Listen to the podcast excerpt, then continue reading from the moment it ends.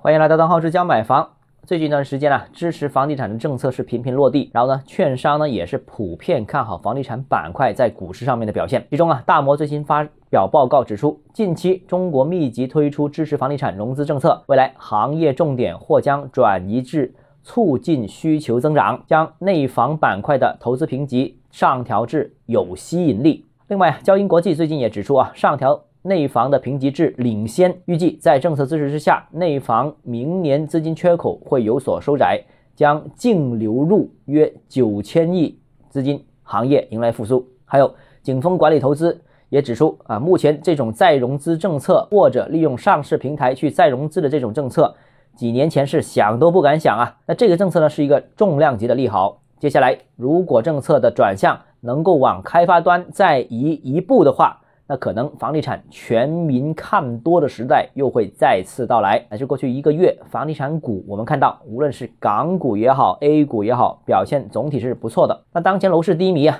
之前房地产股呢是喋喋不休，呃，跌了很多啊。那大批房地产公司呢，呃，股价市值是跌去了百分之八十，甚至百分之九十都有。那市场似乎是已经抛弃了房地产股，而散户投资者呢，更是对这个行业是彻底失望，甚至有人认为房地产开发商的最终的结局和命运就是全盘收归国有。但是，居然在这个时候有大量资金大规模的抄底房地产股，而且推着房地产股一路上行。很明显，散户是不会选择在这个时间点入场的，哪怕政策在当前连续出台利好。散户其实仍然是选择避之则吉。很明显，这些抄底房地产股的资金肯定是来自于机构的，但是机构不会蠢到明知是死路一条，明知大家都不要的东西，还仍然大量买入，准备烂在手里面吗？肯定是不是的啊。那所以啊，我们开头所说到的券商发表看好房地产的这个言论呢，应该是。代表券商的真实看法，他们对后市的一个真实判断。但这个判断呢，似乎在不断加强当中。房地产股走强这个趋势呢，